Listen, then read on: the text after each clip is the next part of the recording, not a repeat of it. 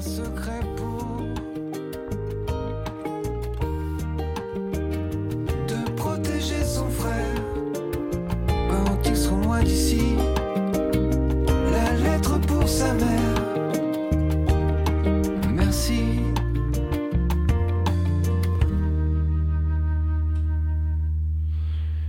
C'était Volo avec son frère qui nous chantait un titre prédestiné puisque ce soir dans Actu je reçois bah, celle qui pourrait être ma sœur en fait. euh, on est de la même génération. Sophie Oconi, bonsoir. Vous En tout cas, j'espère. Vous venez nous voir pour une raison précise. Oui. euh, De façon exceptionnelle puisque c'est Octobre Rose. Euh, quel est l'événement qui nous motive ce soir? Je pars euh, à travers euh, la Touraine pour euh, tout le mois d'octobre. J'ai appelé, cela la marche rose. L'idée est de sensibiliser euh, la population sur trois sujets. La première sensibilisation, c'est le dépistage, la prévention. Moi, j'ai été très peu sérieuse dans ce domaine. Je suis euh, bien placée pour dire aux femmes que euh, se dépister aujourd'hui en France, c'est plutôt facile. C'est même très incité par le gouvernement, par le ministère de la Santé, et que si on est un peu sérieuse dans ce domaine, on évite euh, voilà les les traitements lourds, euh, les mutilations, les ablations, et, et qu'il est très sérieux d'aller dans le sens du dépistage et de la prévention. Octobre Rose et euh, la marche que vous organisez, c'est euh, focalisé sur le cancer du sein ou le cancer en général? Alors moi, je suis administratrice de la Ligue contre le cancer. Donc c'est le cancer en général, octobre, cancer du sein en particulier. D'accord. Mon deuxième combat, c'est l'accès aux soins, le même pour tous, quand c'est possible. C'est pas le cas? Ça n'est pas le cas, c'est-à-dire que moi j'ai eu une ablation et une reconstruction le jour même. Euh, c'est-à-dire que je n'ai eu qu'une hospitalisation, qu'une anesthésie et que je me suis réveillée euh, après mon opération avec une poitrine beaucoup plus jolie que celle que j'ai laissée lors de l'opération. Euh, je me suis réveillée avec la poitrine d'une femme de 35-40 ans et donc mentalement, pour combattre le cancer, c'est quand même plus facile d'avoir un mental d'acier. Ma mère, ma tante, euh, ma cousine, lorsqu'elles se sont réveillées après une ablation, se sont réveillées avec deux poches vides Mhm. euh, qu'elles ont dû supporter pendant un an. Euh, je me souviens de la tristesse de ma mère, de la difficulté à se mettre nue devant nous, ses enfants, alors que jusqu'alors c'était vraiment pas un problème, et encore plus de difficulté à se mettre nue devant mon père. Donc ça, j'ai pas envie, j'ai pas eu envie de le vivre moi. J'ai eu la chance de ne pas avoir à le, à le vivre, et j'aimerais que ce soit accessible autant que faire se peut euh, pour la plupart des patientes. Et je sais que ça n'est pas le cas euh, pour chacune des opérations euh, du cancer du sein, mais quand c'est possible, je souhaiterais que ce soit proposé à la patiente, ce qui en France n'est pas le cas. C'est le cas au Luxembourg, en Belgique, en Suisse, au Canada et bien ailleurs. Ça n'est pas le cas en France parce qu'on a un principe de précaution qui fait que le monde hospitalier, le monde médical hésite. Le principe de précaution fait que quand on a une, chirurgie euh, réparatrice, on a euh. Des corps étrangers euh, qui sont euh, remis dans, dans, dans, dans ses poches euh, euh, mammaires. Et donc, euh, en cas de rayon, par exemple, il est possible que ces prothèses soient euh, abîmées, nécrosées, etc. Donc, euh, qu'on ne remette pas de prothèse quand il y a effectivement potentialité de, de, de radiothérapie de rayon, je comprends, mais la chimio, par exemple, ou les traitements médicamenteux, ou, ou euh, voilà, euh, des- des- en tout cas pour mon cas, moi, je n'ai pas eu ce problème, ce genre de problème, Mhm. et, et, et donc on a gagné du temps, de l'argent et du mental euh, à me reconstruire immédiatement. Et moi, j'aimerais que la question se pose, même si je mesure que c'est compliqué, parce que ça veut dire qu'il faut qu'il y ait deux médecins dans la salle d'opération, le médecin qui enlève et le médecin qui remet. Ouais. et qui recoue. Donc c'est deux médecins en même temps sur un même plateau. Donc c'est pas si simple à, Mhm. à mettre en œuvre dans le cadre de l'asphyxie du système hospitalier aujourd'hui, mais, mais je, je, je voudrais qu'on y réfléchisse. Euh, et donc, je voudrais sensibiliser le gouvernement sur cette thématique et obtenir un rapport avec un député sur cette thématique. C'est une question d'argent. Je pense que c'est une question d'argent, mais c'est aussi une question d'organisation hospitalière qui est pas si simple que ça, je pense. Euh, Troisième sensibilisation, Oui. juste la Oui. désertification médicale. Parce que quand, comme moi, on habite dans la métropole de Tours, c'est pas toujours facile d'avoir accès au monde euh, médical quand on est malade. Ce qui est un peu dingue d'ailleurs, parce que quand même, la, la région Centre-Val de Loire est le plus grand désert médical français. hein. Ouais. Et de loin. Bien sûr. Donc Et- il vaut mieux être malade euh, au fin fond des Alpes que Ouais. qu'en Touraine. hein. Mais en, en l'occurrence, euh, quand on habite Tours, c'est déjà pas simple, Ouais. Quand- ou, ou la, tou- ou- ou Ouais. la, ou la métropole. Quand on habite Isère-sur-Creuse, Montaudoin, euh, euh, La Guerche ou, euh, ou Maune, à côté d'Amboise, c'est encore plus compliqué. Et donc, euh, je voudrais solliciter euh, la ministre euh, Agnès Firmin-Lebaudot, que je connais. Elle, on- nous avons été députées euh, voisines sur les bancs de l'Assemblée nationale, et j'aimerais qu'elle vienne marcher un petit moment avec moi pour dire oui, je sais, je suis sensibilisée à la désertification médicale et je mesure combien le traitement du cancer est encore plus compliqué du fait de la désertification médicale. Comment elle s'appelle la ministre? Agnès Firmin-Lebaudot. Donc il faut qu'on crie tous Agnès, Agnès. Voilà. Bon alors comme euh, c'est un peu grave tout ça en fait, euh, je vous ai acheté des crêpes au Nutella. Je ne mange pas de sucré, mais mon cher Vous voulez- Thierry, je suis désolée. Vous voulez pas des crêpes au Nutella Ça m'a coûté une blinde en plus. hein. Bah, je vais les garder pour Abdel alors parce que Mais oui, oui, oui, non, mais déjà, vous m'avez trouvé une place euh, juste devant le, le- votre studio, donc J'ai pas c'est mangé je- depuis je- trois c'est jours. c'est mon petit, c'est ma, c'est ma Bon. petite sucrerie, ça, la place juste devant. ah oui mais non parce que Sophie Oconi est quand même euh, notre VIP préféré Voilà. en fait. Euh, j'aime l'entendre. On lui garde une place pour sa voiture, on lui prépare une crêpe qu'elle néglige. Elle m'a fait un geste de la main Non, comme non, j'ai pas tel, fait de geste, juste. tel je mange Fabius de devant sucré. Chirac. Vous parlez à une ancienne députée d'Indre-et-Loire. Non, non, la prochaine fois, vous m'apportez un bon morceau de pain avec un morceau de saucisson ou un morceau de fromage, et là, je mangerai ça avec vous, avec plaisir. Je reviens sur la question de la prévention, parce que Oui. je vous rejoins tout à fait. Mon médecin m'a dit si tout le monde faisait euh, une coloscopie comme il faut, du fait de ses antécédents familiaux notamment, le cancer du côlon, euh, on n'entendrait plus beaucoup parler quand même. Vous avez raison. C'est quand même incroyable, quoi. C'est Ouais. quand même trop bête ça. Oui. La prévention en France, elle est, elle est clairement incitée par euh, tout- tous les moyens qu'on nous donne, Ouais. et notamment euh, euh, l'accessibilité à, à des soins à, pour zéro. Hein, c'est une gratuité de, de, de cette surveillance médicale, Ouais. que ce soit pour le côlon, qui est un vrai, vrai sujet, mais aussi pour la prostate Ouais. Et aussi pour la mammographie. Ce sont des, ce sont des examens qui sont désagréables. Euh, franchement, enfin Mhm. moi je suis, j'ai jamais eu d'examen pour la prostate, mais j'ai cru comprendre que c'était un examen assez désagréable. Euh, la mammographie, euh, voilà, je sais que c'est quelque chose assez désagréable, et la coloscopie, ça nécessite effectivement euh, Ouais, d'être endormi. oui, voilà. Enfin, donc c'est quelle ce- chance on a quand même, quoi? oui, d'être en- d'être endormi déjà, et puis de pouvoir avoir accès à ces Très traitements. drôle. Bravo. à ces rayons, mais mais mais à ces radios, pardon, et à ces contrôles. Ouais. Mais mais je regrette hein, que je pense que vous savez, euh, je sais pas vous comment vous faites vos, vos, vos toutes ces examens de surveillance, mais on a toujours le sentiment d'être nous infaillibles. Euh, nous personnellement, on se dit bon, c'est arrivé à mon frère, ma tante, Ouais. ma cousine. Moi, ça peut pas m'arriver parce que Mhm. moi, je suis Sophie Oconi, moi, je suis Thierry Lobu, et ça ne peut pas m'arriver. Et je suis sûre que quelque part vous pensez ça aussi. Et donc on fait pas bien ces examens-là. Et, euh, et il faut arrêter de se dire ça. Il faut euh, se dire que chacun d'entre nous, nous sommes en capacité malheureusement, ou en tout cas on peut euh, avoir à vivre ce genre d'épreuve. Ah, on est fragile, hein. c'est clair. Mais c'est beau d'être fragile.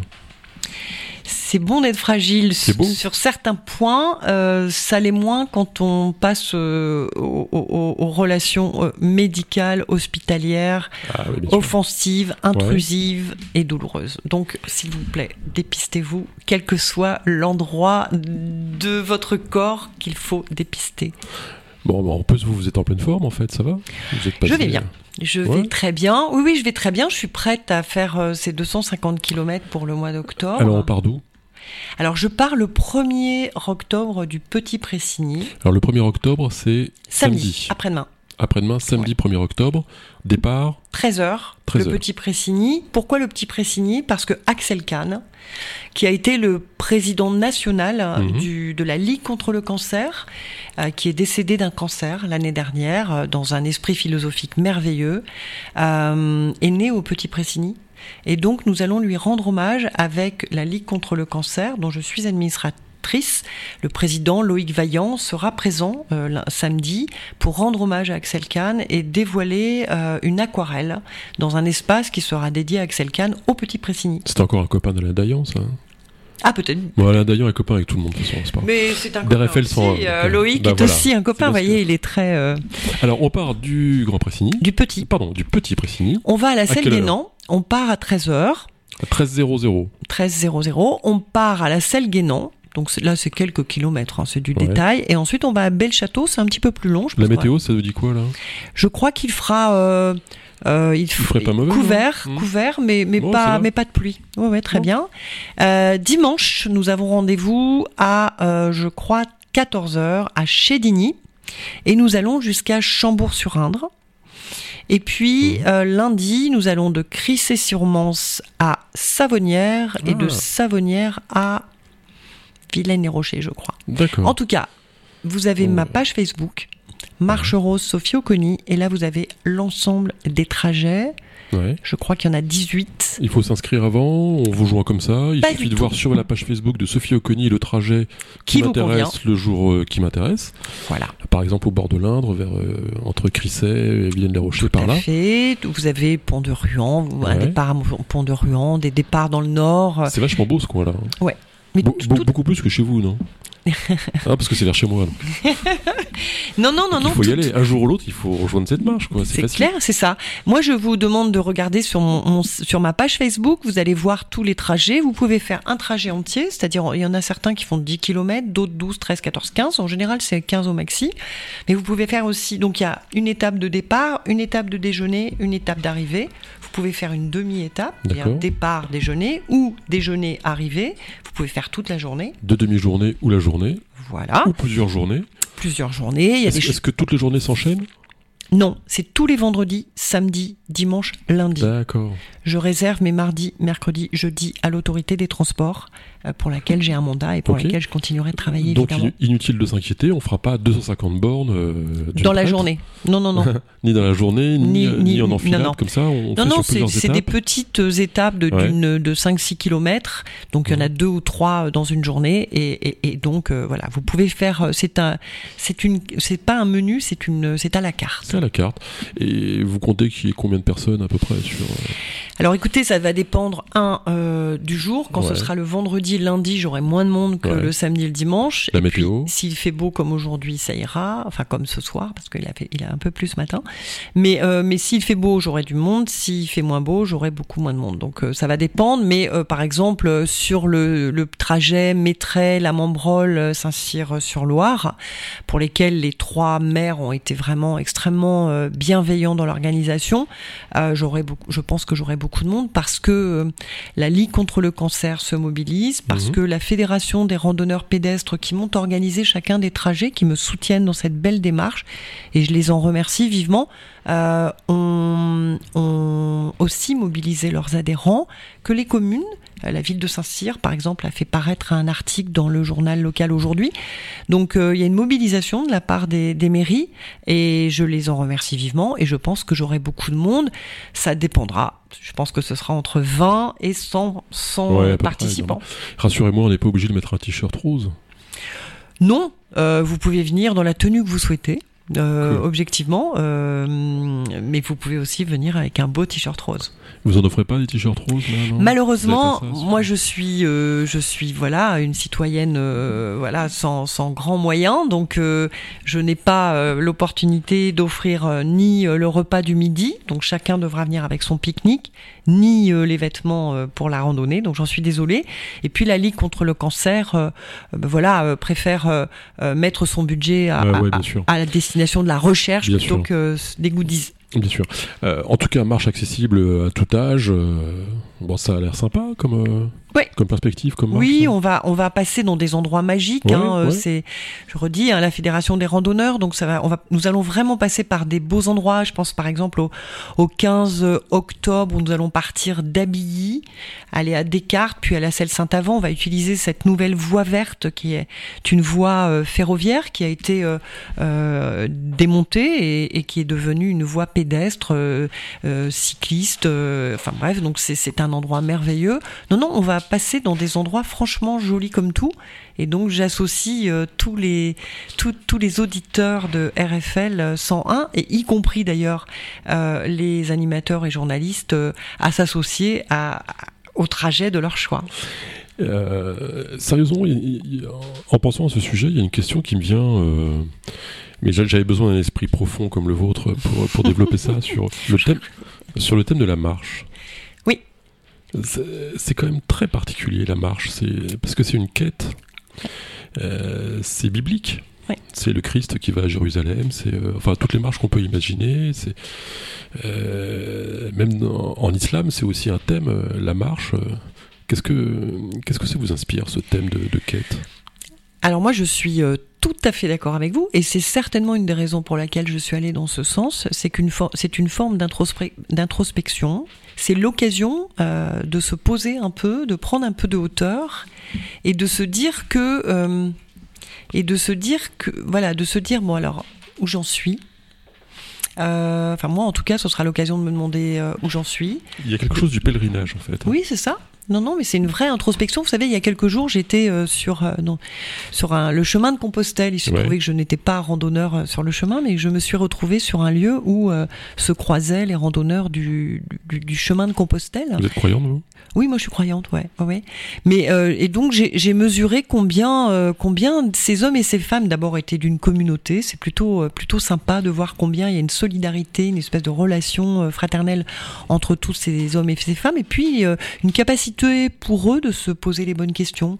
Je connais des personnes qui partent euh, sur ce type de démarche, de randonnée pendant des, semaines, voire plusieurs mois, pour euh, se poser des questions sur euh, voilà leur vie actuelle, euh, ce qu'ils ont envie de faire de leur vie euh, et ce qu'ils ont euh, envie de donner par rapport à, à- au reste de leur vie. Je trouve que c'est fort. Et par rapport à mon histoire, moi j'ai ma cousine qui est décédée hein, du Mhm. cancer du sein. Donc euh, aujourd'hui, je me sens un peu en sursis euh, et donc euh, j'ai envie de réussir maintenant ce qui me reste à vivre. Et pourquoi en sursis? Ben parce que euh, elle, elle n'a pas eu la chance que j'ai eu moi de survivre. euh, Ouais, mais c'est elle qui est en sursis, pas vous? Non, parce que elle est décédée. Oui. C'est-à-dire qu'à l'âge, à l'âge que j'ai moi, elle, elle était décédée. Donc j'ai le sentiment que j'ai eu plus de chance qu'elle, parce que j'ai eu ma maladie beaucoup plus. Enfin, elle, c'est elle, vous, c'est vous, quoi, de toute façon. Ouais, c'est ça. Mais je veux dire que j'ai. Euh, Elle est décédée, elle, parce que euh, à l'époque, on n'avait pas le dépistage qu'on a aujourd'hui, et puis parce qu'on n'avait pas tout, tout ce que la recherche a permis Mhm. d'utiliser en termes de de de de de ah, de contrôle, de dépistage, de prévention, mais même de traitement. Euh, et donc, euh, par rapport à elle qui est décédée euh, avant euh, ses, ses 55 ans, euh, je me sens, moi, j'ai la chance d'être encore en vie, plutôt en bonne santé. Les examens que j'ai fait la semaine dernière sont plutôt rassurants. Donc, j'ai envie d'utiliser euh, cette, euh, cette période où je me sens en sursis pour essayer de porter quelque chose. Et euh, la marche me va bien. Non, mais je reviens sur le mot sursis. Mm. Y, y il y a quelque chose de l'ordre du jugement moral. Un sursis, c'est une peine. Ouais, c'est ça, mais euh, alors c'est pas tout à fait une peine, ou en tout cas c'est j'ai de la peine euh, de, de, de savoir que Je savais pas que j'étais lacanien à ce point-là, en fait. C'est curieux. hein, oui c'est ça. Pardon, je vous ai coupé. Enlevez votre masque, euh, Ouais. euh, Freud. Euh, donc euh, je- j'ai, j'ai- oui oui, je, je suis, euh, je suis comparé à ma cousine, je mesure combien euh, j'ai de la chance.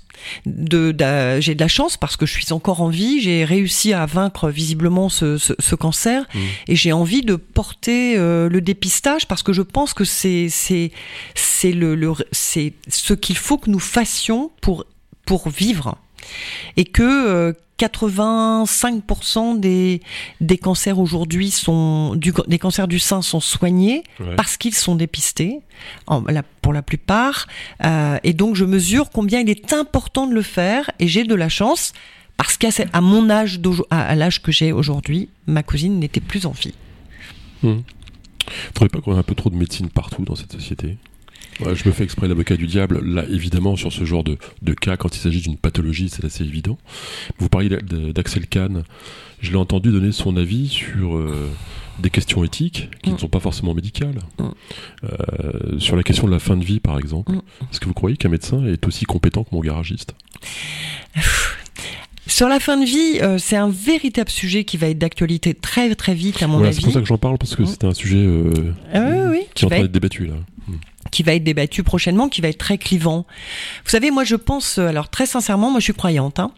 Pour autant, je pense qu'on ne peut pas, on ne peut pas continuer une certaine, un certain ach- acharnement thérapeutique dans certains cas, sans parallèlement euh, essayer de réfléchir à une fin de vie dans la dignité. Moi, j'ai autour de moi des hommes et des femmes qui, euh, qui en fin de vie, ont vécu des choses pas drôles Mmh. euh, et qui qu'on n'a pas aidés, qui sont morts euh, parce qu'on a arrêté de les nourrir. Alors on, pré, on dit, on me dit une sédation qui ne fait pas souffrir. Ok, moi je demande à, à- je demande à ce qu'on me le démontre, qu'on ne souffre Vous pas. avez fait lire, euh, je demande à voir, mais vous demandez pas du tout. Personne ne demande à voir une chose pareille. Je, je- oui, oui. Je ne veux pas voir. Ouais. Mais, mais j'ai eu l'occasion d'être témoin. Mmh. Et, et Mmh. je trouve qu'on ne peut pas. Alors, l'acharnement thérapeutique et euh, Mais Et- sur cette question-là, un médecin n'a pas plus d'avis que vous, moi ou... eux, ils sont dans le serment d'Hippocrate. euh, Je dois soigner que vaille que vaille. Moi, je dis qu'il Ouais. est un moment où il faut arrêter de soigner parce qu'on sait que c'est euh, ça n'a plus aucune raison d'être. Et donc, euh, je pense que moi, je suis pour euh, une fin de vie digne. Je suis, je connais bien Jean-Luc Romero qui à Paris Ouais. se bat là-dessus et je l'avais soutenu lorsque j'étais parlementaire et je suis vraiment dans cette démarche-là. Je pense qu'il faut que ce soit du choix de chacun. Euh, qu'il faut euh, qu'il faut qu'on évolue euh, sur ce sujet-là parce qu'aujourd'hui on peut mourir dignement que quand on a de l'argent et qu'on peut Ouais. aller en Belgique ou en Suisse. Ouais. C'est injuste. J'ai entendu d'autres médecins me dire euh, qu'il était assez curieux qu'on médicalise toute notre vie. Par exemple, les gamins, ils font plus de jogging, comme on disait à notre époque, ils font du cardio. C'est quand même pathétique. Quoi. Ouais, ouais, ils se non, mais nourrissent plus maintenant, ils, ils regardent des tableaux sans arrêt sur internet pour savoir s'il faut prendre, prendre de la prot.